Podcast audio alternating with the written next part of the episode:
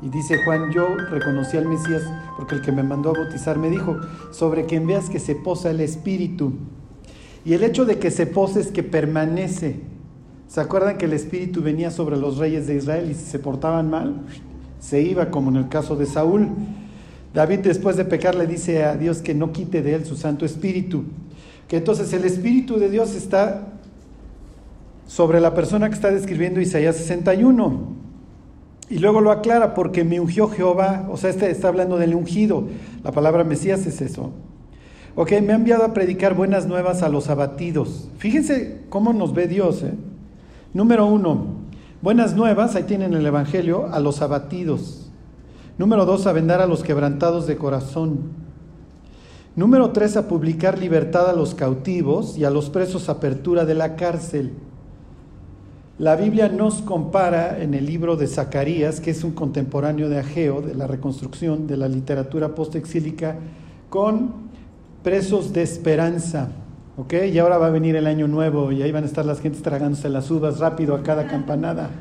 Y van a estar haciendo sus deseos, porque somos presos de esperanza. ¿Ok? Siempre deseando que las cosas cambien, que el mundo cambie. ¿Ok? Entonces, no necesariamente se refiere a gente que están presas físicamente, sino que son presas de esperanza. Ok, luego dice a proclamar el año de la buena voluntad de Jehová. ¿Por qué? Porque Dios viene a reconciliar al mundo con Él. Porque no envió Dios al mundo, a su Hijo, para condenar al mundo. ¿Se acuerdan? Sino para que el mundo sea salvo por Él. Y se dedica Jesús a repetirlo en el Evangelio de Juan. No me envió a condenar. Ok, y luego dice, y el día de venganza del Dios nuestro, eso se lo salta Jesús.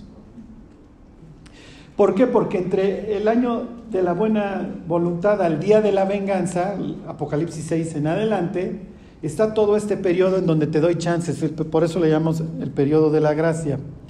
Ok, y luego dice, continúa describiendo al humano, a consolar a todos los enlutados, a ordenar que a los afligidos de Sión se les dé gloria en lugar de ceniza, óleo de gozo en lugar de luto, manto de alegría en lugar de espíritu angustiado, y luego viene lo que vamos a hacer delante de Dios y serán llamados árboles de justicia. Plantío del Señor para gloria suya. Acuérdense que Dios vive en un jardín, ahí tiene su casa. Y en este nuevo templo que inaugura el Mesías, las palmeras o este bosque nuevo somos nosotros. Este es el plantío. Y luego viene a qué se dedica este plantío. Se los dio tal cual. Jesús le dice a los discípulos después de la resurrección, como me envió el Padre, así los envío yo ahora. O sea, para que ustedes vean la responsabilidad que pesa sobre nosotros.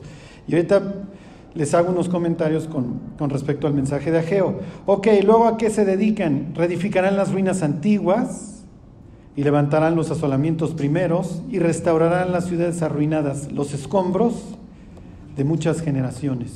Entonces a eso es a lo que nos dedicamos, a la restauración, a restaurar nuestra vida y la vida de los que nos rodean. Pero espero que les haya quedado claro, y esto lo van a ver en toda la literatura postexílica de la Biblia, que la restauración siempre trae aparejada oposición. Son dos verbos que siempre van a estar unidos.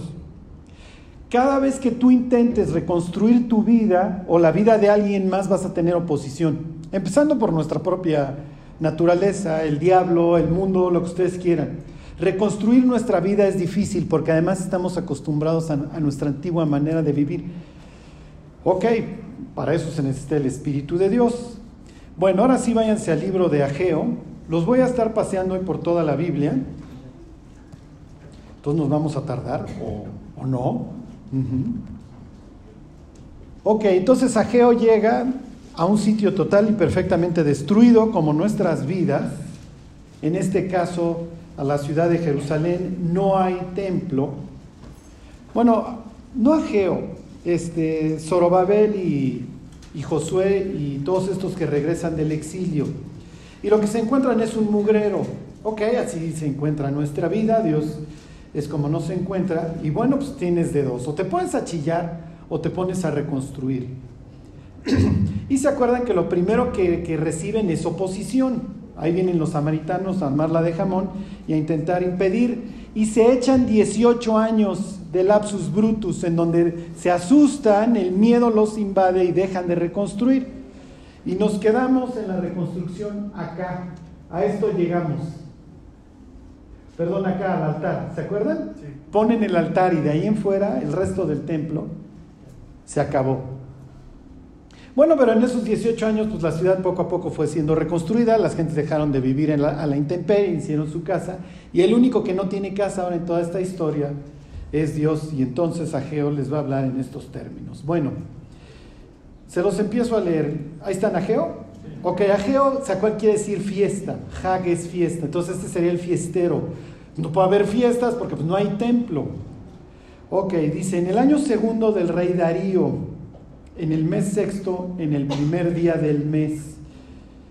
Ok, esto es importante porque nos está dando la cronología.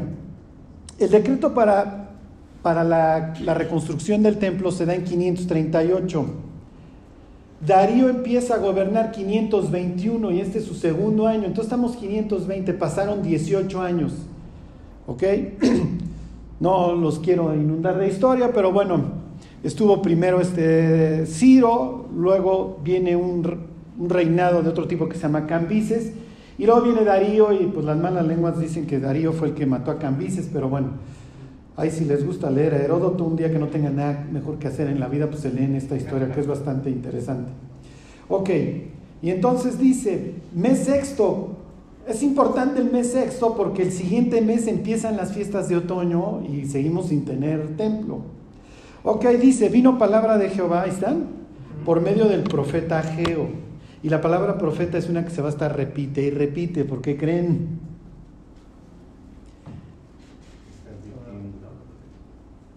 Porque si alguien no le había ido bien en todo el, eh, hacía algunos años, fue precisamente a los profetas que los apedreaban, ¿se acuerdan?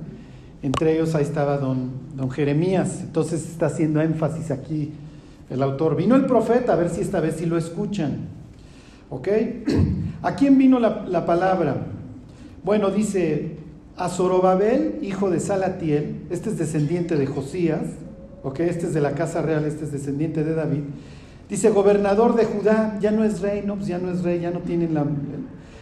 Perdieron el derecho de autogobernarse y la, la traducción hoy sería es el prefecto, sobre él hay un sátrapa y sobre él está el rey y finalmente pues un vasallo persa. Y en segundo lugar a Josué, hijo de Josadac, sumo sacerdote. Y si alguien tiene pésima fama entre los judíos ahora son los sacerdotes porque serán un desastre. ¿Qué es lo que les dice? Así ha hablado Jehová de los ejércitos diciendo, este pueblo dice, es el rollo que traen después de 18 años, no ha llegado aún el tiempo de que la casa de Jehová sea reedificada. Ok, váyanse al Evangelio de Juan, ahí vamos a empezar nuestros paseos. váyanse capítulo 4. La gente trae esta idea de que, pues mira, van pasando los años, ya regresamos, Dios nos había prometido que íbamos a regresar, que Dios nos iba a perdonar y pues ya nos perdonó. Y la pregunta que va a hacer Ageo y que va a hacer Zacarías a todos estos que pues, finalmente ya regresaron es ¿cuándo? ¿Cuándo? Este, ¿Cuándo va a ser el tiempo para que leamos la Biblia? ¿Cuándo va a ser el tiempo para que alentemos al de al lado? ¿Cuándo va a ser el tiempo para que nos disipulemos? ¿Cuándo va a ser el tiempo de que ya no ande yo en párvulos y pues crezca y madure y yo también enseñe a otros? ¿Y cuándo va a ser el tiempo para que pues ya deje la fiesta? ¿Y cuándo va a ser el tiempo para que ya deje de chupar? Pues no, todavía falta. Es que Dios trabaja en la vida de las personas, Charlie, toma tiempo. ¿Ok? ¿Cuánto? Ajá, o sea, es lo que pregunta Geo. Oigan, ¿Cuándo? O sea, ya llevamos 18 años y puros cristianos tragaños. Ajá. ¿Y tú cuánto tienes de convertido? No, pues 35 años. Hijo, yo hubiera pensado que te convertiste antier. Ajá. Hay gentes que pasan los años y los años y le dices, busca Gálatas.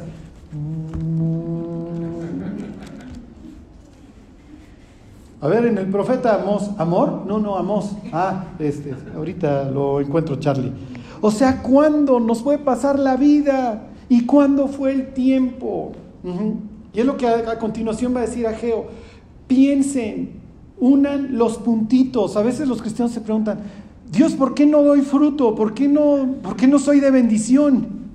Y Dios se rasca la cabeza, pues ¿por qué será? Eh? O sea, ahí está la Biblia pudriéndose.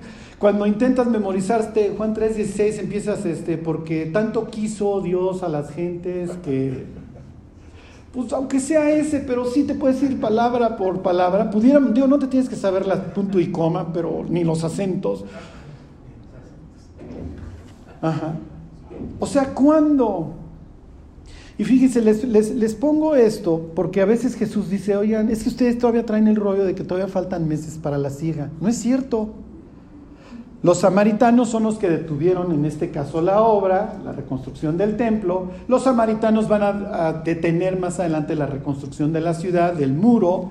Los samaritanos y los judíos se odian, se aborrecen. Es natural, pues tienes toda esta literatura. Imagínate que ya los discípulos ya tienen mesa ahí aprendiendo del maestro y entonces esta mañana, digo, no lo sé, pero vamos a pensar que esa mañana se pusieron, Jesús les enseñó acerca del libro de Ageo o el libro de Esdras y les dijo, miren los samaritanos, no, pues con razón los odiamos. Y años más tarde Juan va a estar pidiendo que descienda fuego sobre ellos, ¿se acuerdan? No nos dejaron pasar, Señor, porque dicen que nomás lo estamos usando de derecho de paso. Haz que descienda fuego sobre ellos. Y Jesús así. Ok.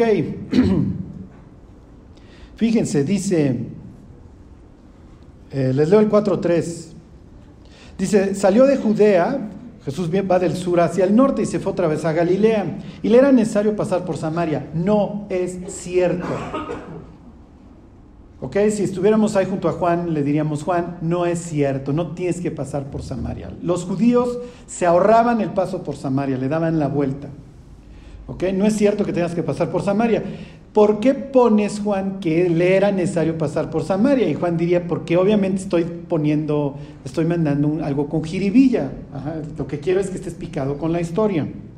Ok, y entonces, recuerdan la historia, se pone a platicar con una mujer samaritana.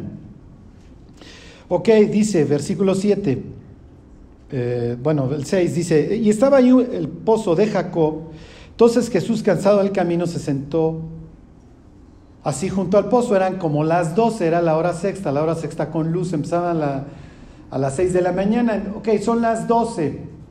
Y entonces viene esta mujer que es solitaria. ¿Se acuerdan que las mujeres iban en la mañana a lavar y a chismear y todo lo que conlleva?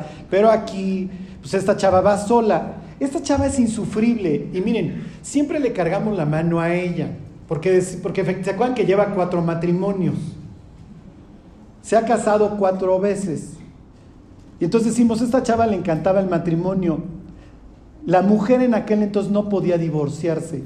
El que la podía divorciar era el marido. Entonces la, la chava lleva cuatro cartas de repudio, ya se las sabía de memoria. Ya cuando el tercero cuarto le leían, ya ni me las leas, ya me las sé de memoria, no te preocupes. Es insufrible, lo más es que va a las 12 porque es insufrible. Y entonces llega Jesús, entonces trata con esta chava, entonces le dice, dame de beber. Y ella, ¿qué es lo que pues, le dice? Porque, oye, no me habla nadie. Y tú eres judío y eres hombre. Esto no estás atravesando todas las barreras sociales que, que te imagines. ¿Por qué siendo tú judío me pides a mí de beber? Y entonces siguen con esta conversación bastante extraña, en donde pues, ya Jesús le dice que pues, el que siga viniendo a este pozo seguirá teniendo sed, pero el que beba del agua que Jesús le dará no volverá a tener sed jamás bla, bla, bla. Y entonces cuando llegan los discípulos y lo ven hablando con ella, se les hace bastante extraño. ¿Ok? Bueno, me voy a brincar hasta el versículo 33. Y entonces están todos extrañados.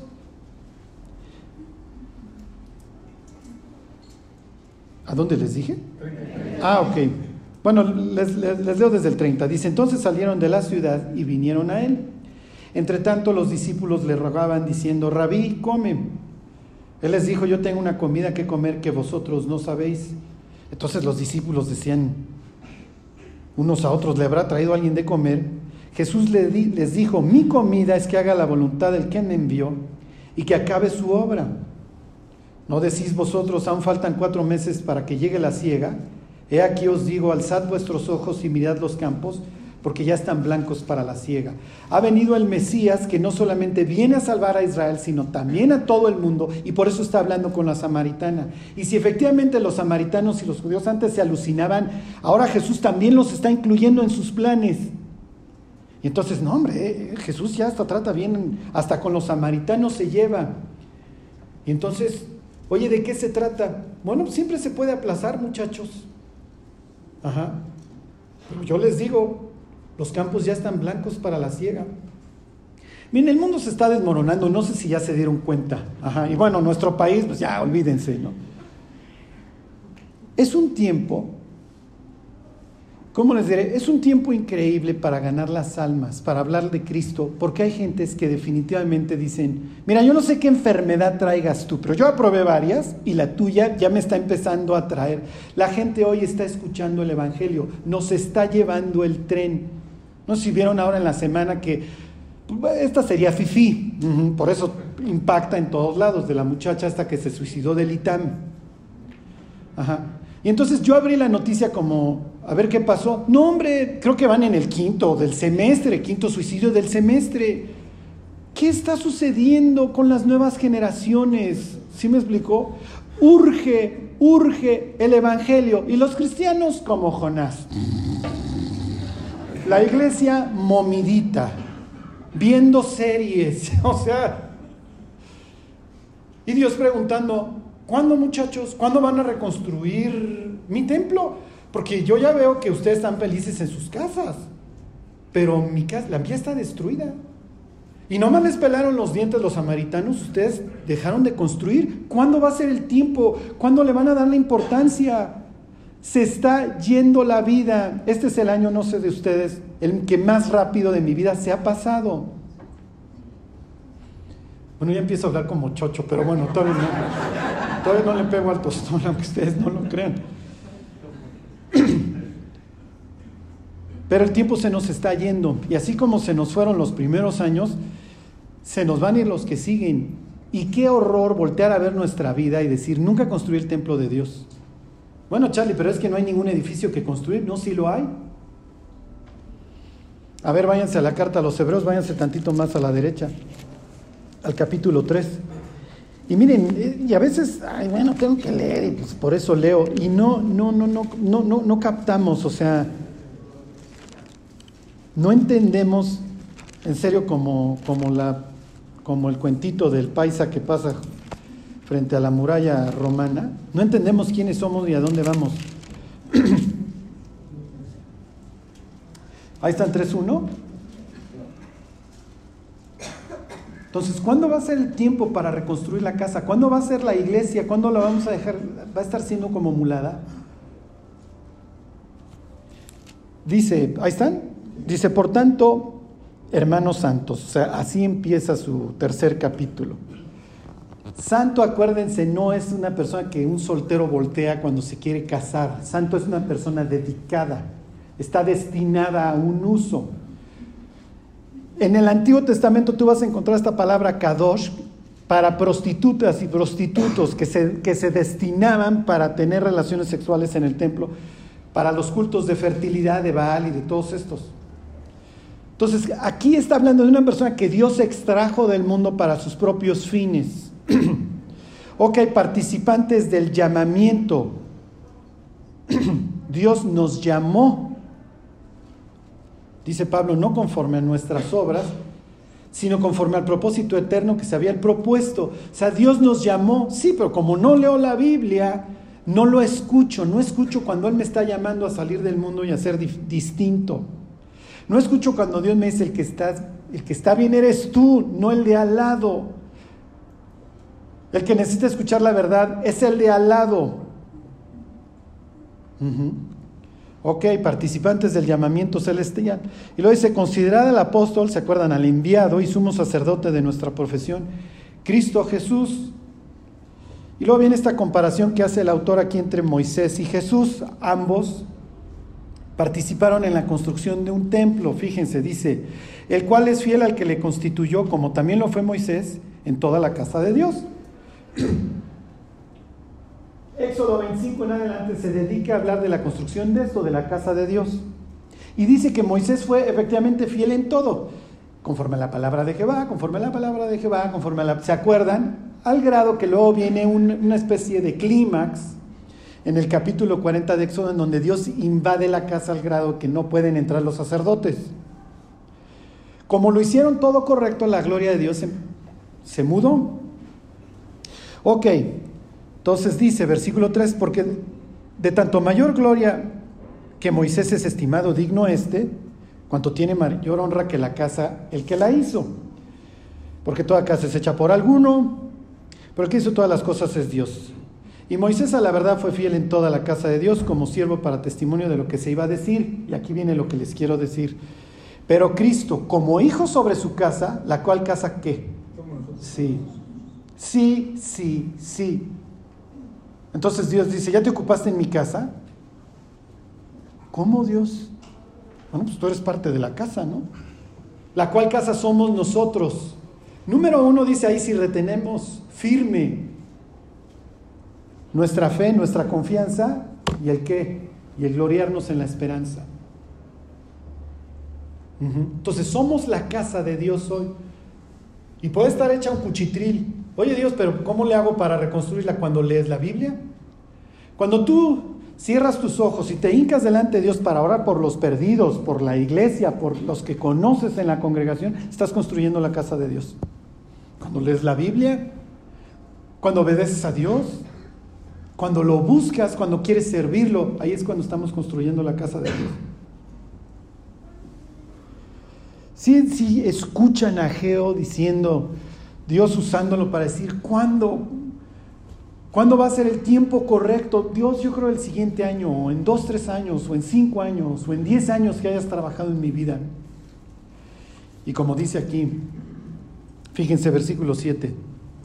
Por lo cual, como dice el Espíritu Santo, si oyeres, si oyeres hoy su voz, no endurezcáis vuestros corazones como, como en el día de la provocación en el desierto, donde me tentaron, bla, bla, bla, si oyeres hoy su voz.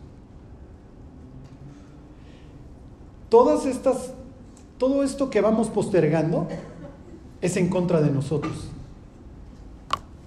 Piensen en un hámster en una jaula. A ver, regresense al libro de Ageo. Así nos ve Dios. corremos a lo bruto. La persona que conoce a Dios, que ha sido llamada, como dice aquí, con llamamiento celestial, y no sirve a Dios, está tirando su vida a la basura. Se los vuelvo a leer, dice, así ha hablado Jehová de los ejércitos diciendo, este pueblo dice, no ha llegado aún el tiempo, el tiempo de que la casa de Jehová sea reedificada. Versículo 3. Entonces vino palabra de Jehová por medio del profeta Geo diciendo, es para vosotros, es, es para vosotros tiempo, para vosotros de habitar en vuestras casas artesonadas, y esta casa está desierta. Pues yo ya tengo mi casa, Dios, no sé tú, pero pues yo ya estrené. Ok, les voy a hacer pregunta a ver si retuvieron 15 días. Cuando están poniendo el altar, se pusieron a cantar un salmo. ¿Quién se acuerda qué dice ese salmo?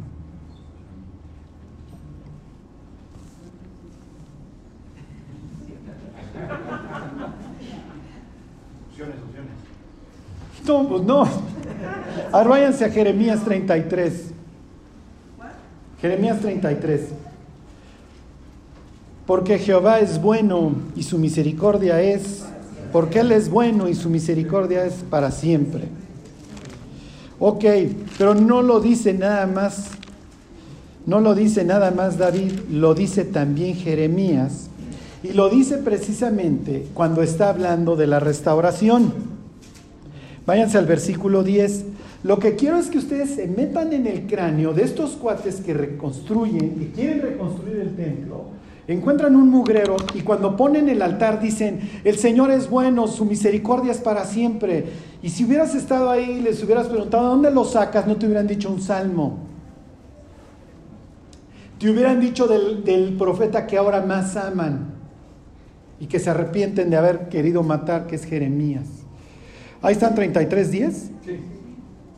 Dice, así ha dicho Jehová, en este lugar del cual decís que está desierto sin hombres y sin animales, en las ciudades de Judá y en las calles de Jerusalén que están asoladas, sin hombre y sin morador y sin animal, ha de oírse aún voz de gozo y de alegría, voz de desposado y voz de desposada, voz de los que digan, alabad a Jehová de los ejércitos, porque Jehová es bueno, porque para siempre su misericordia voz de los que traigan ofrendas de acción de gracias a la casa de Jehová, porque volveré a traer a los cautivos a la, tierra, como al principio ha dicho Jehová. Hace rato preguntaba Mildred, hoy aquí en el libro de lamentaciones dice Jehová nos ha desechado, los perdonó. Sí, es lo que les había prometido, por eso es que regresaron.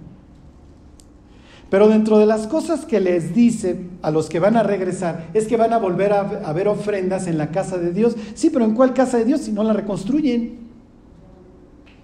Reconstruí mi casa, Señor, pero la tuya, pues esa sí la dejé así. Lo que les quiero hacer énfasis es que ellos conocen este pasaje, por eso lo cantan. Y ellos saben que Dios les prometió que la casa se iba a restaurar, entonces ¿por qué no la restauran? Porque tienen miedo. Porque tienen miedo. Y es que si yo dejo esto, Charlie, estas son mis muletas. Si yo dejo a mi, a mi novio, si dejo a mi novia, son mis muletas. Si dejo la fiesta, si dejo el chupe, si, empiezo a leer la Biblia, sé que mi vida va a cambiar.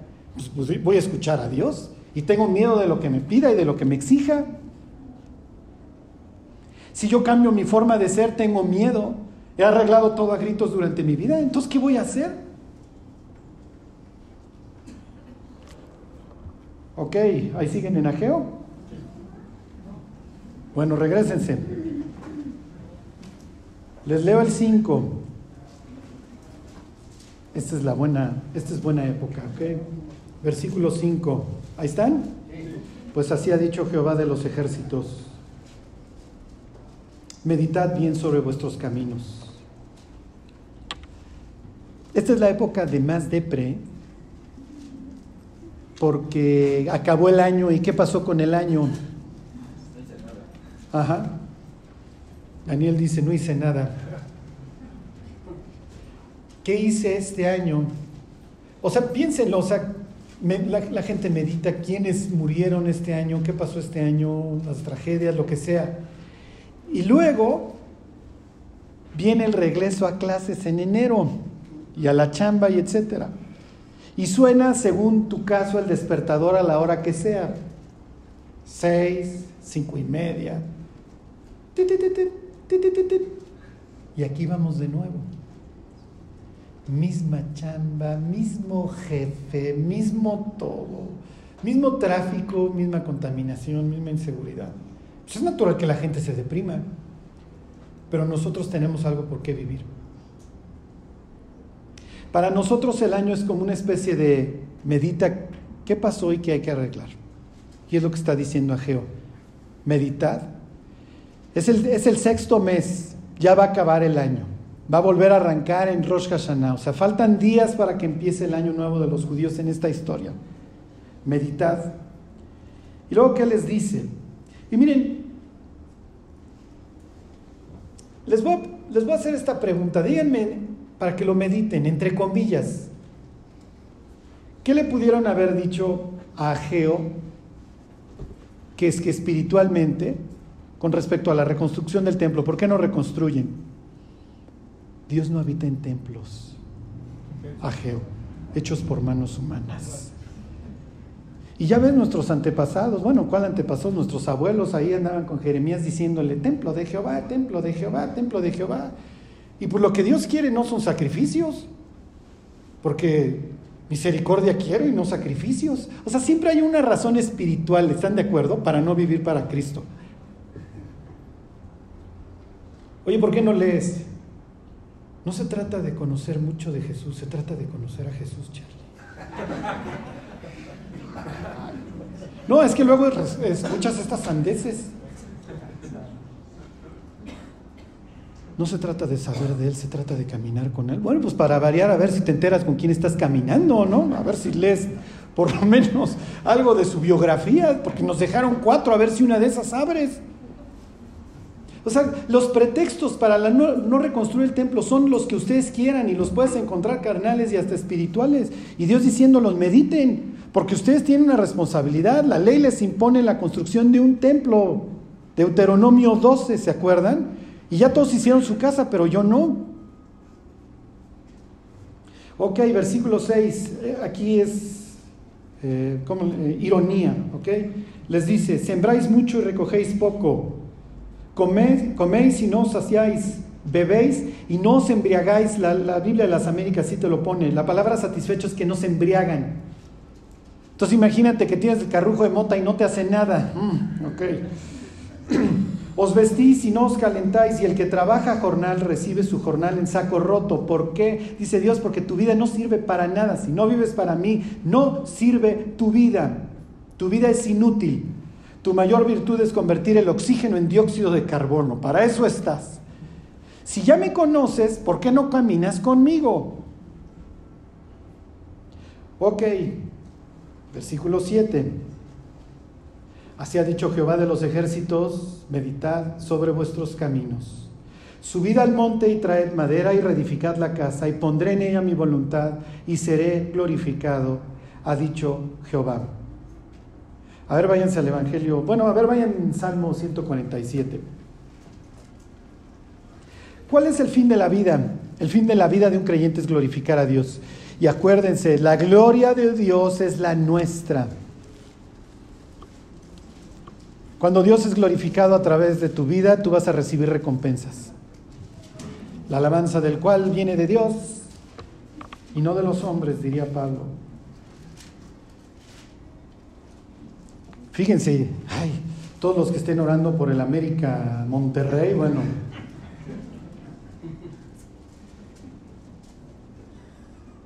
Ahí está el 147. Dice el 10. No se deleita en la fuerza del caballo, ni se complace en la agilidad del hombre. Los deportes tienen a Dios sin cuidado. O sea, yo creo que cuando ora porque en el minuto 90, Señor, que empaten, que remonten, por favor, a decir Dios, ¿no? Creo que el Salmo 147 no lo hemos leído, ¿va? Ayer me preguntaba mi hijo, papá, ¿quién inventó los deportes? Y le dije, los griegos. Y a los judíos les fascinó esto cuando llegó el mundo helénico, bueno. Versículo 11, se complace Jehová en los que le temen y en los que esperan en su misericordia. Ese es el fin de la vida. A ver, váyanse a Juan capítulo 15. Jesús está a punto de morir. Es la noche previa a su muerte. Al sumo sacerdote, la noche antes de la expiación, lo mantenían despierto los discípulos, le ponían a jóvenes que le estuvieran haciendo preguntas. Porque no podía pasar nada durante la noche que fuera a traer contaminación al sumo sacerdote, porque entonces ya no hay quien entre por nosotros al templo el día de la expiación, al, al, lugar santísimo. Entonces Jesús esa noche no duerme y está con los discípulos. Y dentro de las cosas que les dice, está Juan 15, 8. ¿Sí les dije el 8? Ok. Dice, en esto es glorificado mi Padre, en que llevéis mucho fruto y seáis así mis discípulos. Entonces dice Ageo, a ver señores, vayan por la madera y construyanme mi casa porque yo quiero volver a glorificar mi hogar. No me importa si es grande o chico, pero yo quiero que ustedes lleven mucho fruto. Esta es la forma en la que nosotros glorificamos a Dios. A ver, váyanse ahí mismo al 18, al 17. Bueno, se los leo desde el 3. Dice, y esta es la vida eterna, que te conozcan a ti, el único Dios verdadero, y a Jesucristo a quien, a quien has enviado. Yo te he glorificado en la tierra, he acabado la obra que me diste que hiciese. ¿Cómo les, ¿Cómo les, parecería esta frasecita en su tumba? El 17.4. Yo te he glorificado en la tierra, acabé la obra que me diste que hiciera. Es lo único que importa. Que llegue el día de tu muerte y Dios pueda inscribir esto en tu lápida. Me glorificaste durante tu vida, acabaste la obra que te di, tan tan. Bueno, me tardo dos minutos, bueno, me tardo cinco, a ver, váyanse a Zacarías capítulo 3. La próxima semana le seguimos con esto.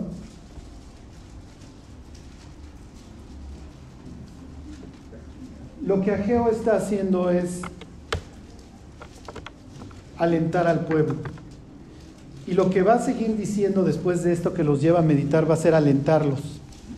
De eso se va a tratar capítulo 2 también, el aliento. Este Zacarías, ¿se acuerdan? Es contemporáneo, los dos predican en, en el mismo año.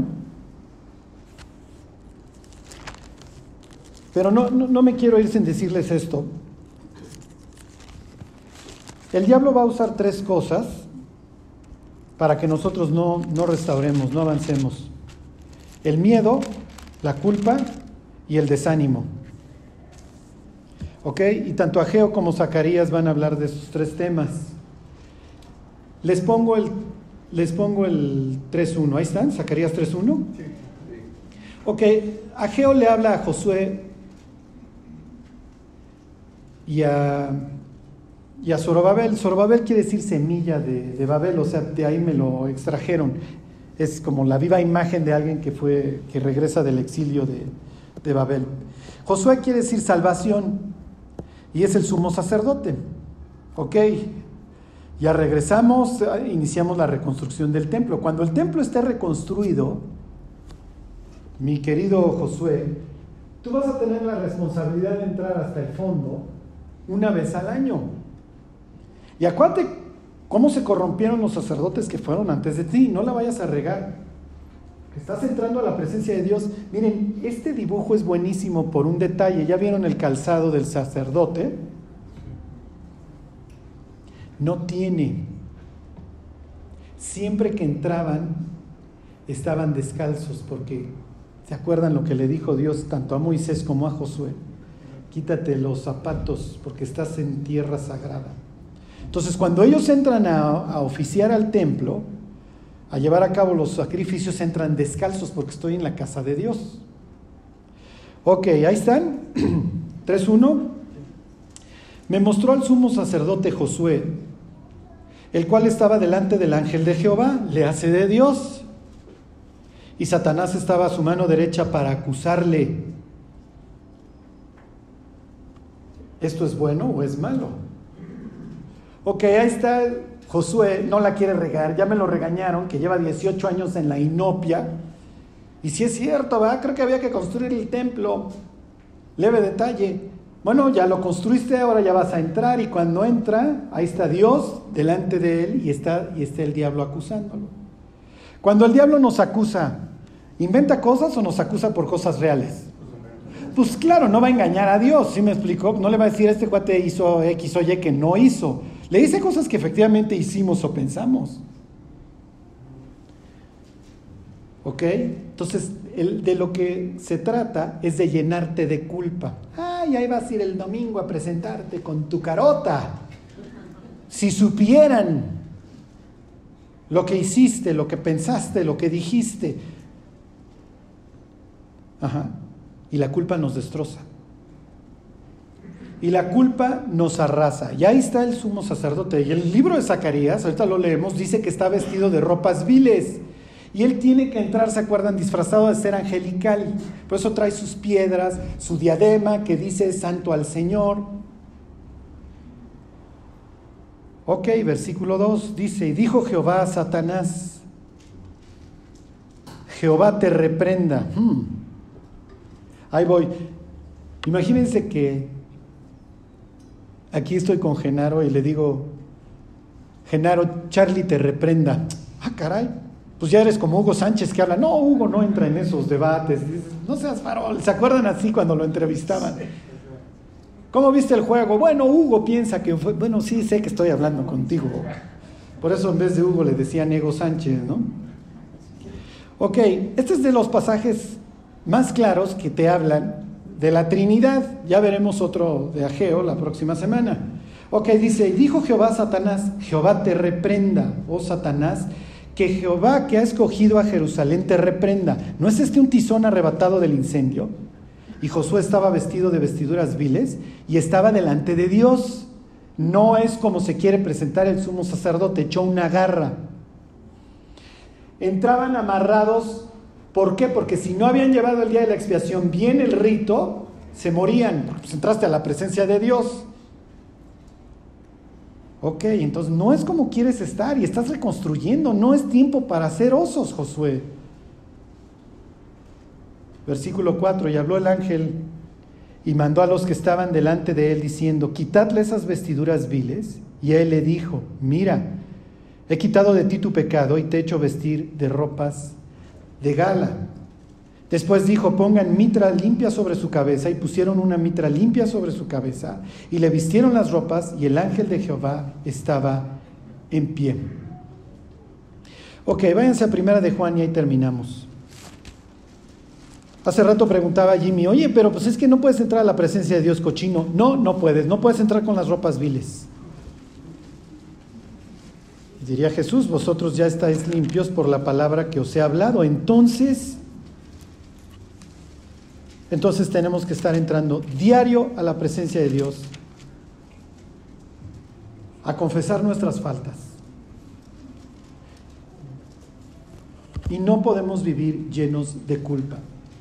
Lo que hicimos el día de ayer, lo lamento, ya lo hicimos. No hay nada que podamos hacer para, para, componer el pasado, pero sí podemos cambiar nuestro presente y nuestro futuro. ¿eh? Y es decisión de cada hijo de Dios vivir en culpa o ir delante de Dios y decirle, Dios, hice esto, perdóname. Como Josué. Estoy entrando a tu presencia con las ropas hechas un asco, ni yo me aguanto, apesto hasta la esquina, Dios. Por favor, límpiame. ¿Y qué es lo que hace Dios? Te limpia. Oye, Charlie, pero yo hay días que confieso el mismo pecado 18 veces, pues las 18 veces te vas a bañar. No hay otra forma. Además de que Dios ya sabe lo que hicimos, no lo hemos engañado un segundo. Ya está el diablo, como dice Apocalipsis 12:10, día y noche acusando a los hermanos. Por esto hay bajas en las iglesias, porque la gente peca, se siente culpable, el diablo la abruma y decide apartarse. Y no entiende que la pena es orgullo. Bueno, es que como yo fui a fallar y sí es cierto, y si me conocieran, tiene razón aquí don Satanás que me está acusando. Pues sí, pero tienes de dos, o te dejas vencer por él, o vas delante de Dios en sinceridad. Ahí está Josué delante de Dios, ¿qué va a hacer? No traigo mi seña más, más bonito, Dios lo acabo de comprar, no. Traes tu traje todo vomitado, lo traes hecho garras. Ok. Dice, ahí está en Primera de Juan, 1.9, 1.8 dice, si decimos que no tenemos pecado, nos engañamos a nosotros mismos y la verdad no está en nosotros. Si confesamos nuestros pecados, Él es fiel y justo para perdonar nuestros pecados. Ahí está don Josué y limpiarnos de toda maldad. Si decimos que no hemos pecado, le hacemos a Él mentiroso entonces hay veces que el creyente le gusta, bueno, ya me quedo en la posilga, Señor, al fin que ya estoy abrumado de culpa, ya me gustó y, aquí no me muevo y me pasarán 18 años como a los paisas. ¿Y vas a desperdiciar todos los años de tu vida? ¿Por la culpa y por el miedo? ¿Por el desánimo? Olvídense las tres, y no se acaban el primero de enero, ¿eh? nos van a acompañar el resto de nuestra vida, el miedo, la culpa y el desánimo.